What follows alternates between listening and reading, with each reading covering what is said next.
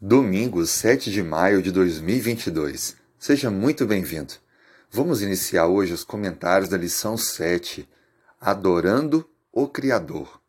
O texto bíblico está em Apocalipse, capítulo 4, versículo 11.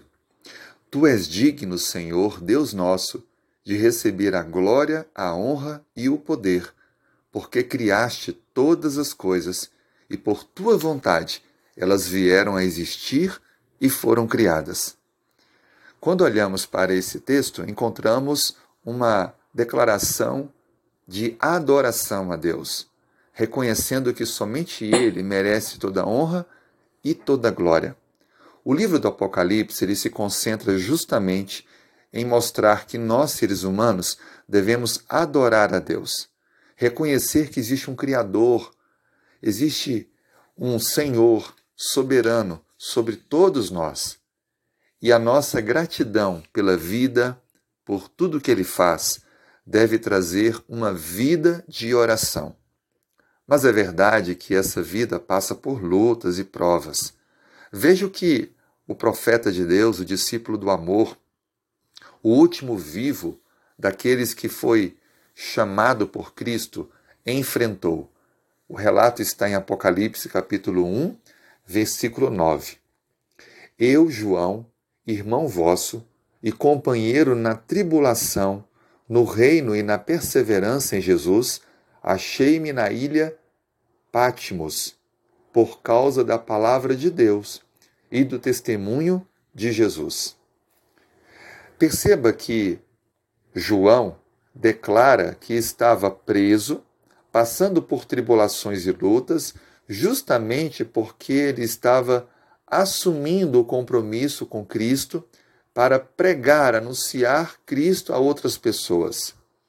Mas ele não fala isso com pesar, com tristeza, mas com alegria, para motivar os outros que receberiam a carta entenderem que a sua fé estava acima das circunstâncias.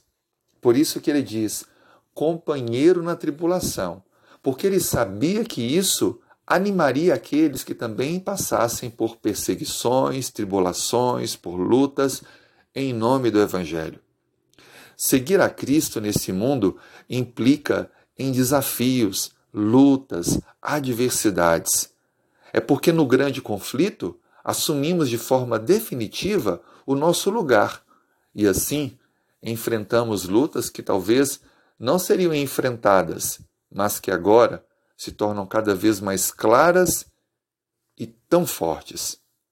No mundo tereis aflições, disse Jesus, mas tendes bom ânimo, porque eu venci o mundo. João 16, verso 33. Perceba que o próprio Cristo declarou que os seus seguidores enfrentariam lutas, provas, perseguições em seu nome, mas que deveriam perseverar, porque ele havia garantido a vitória.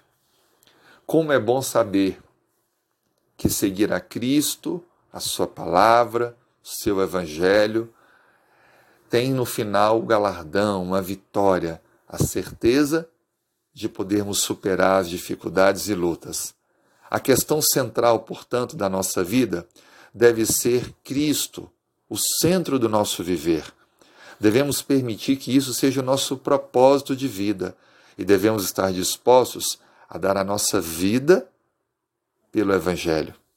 Assim como homens e mulheres da história se entregaram para servir a Deus e compartilhar o Evangelho e reconhecer o Senhor como único em seu viver diário.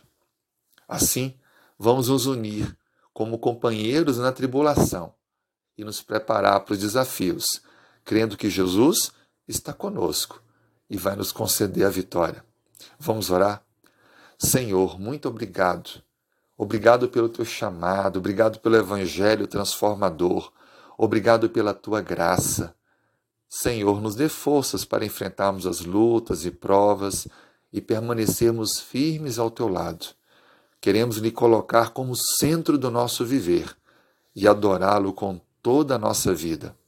Seja conosco nesta nova semana, nesse dia, dando-nos a tua direção, sabedoria, força, perseverança. Te pedimos em nome de Jesus. Amém.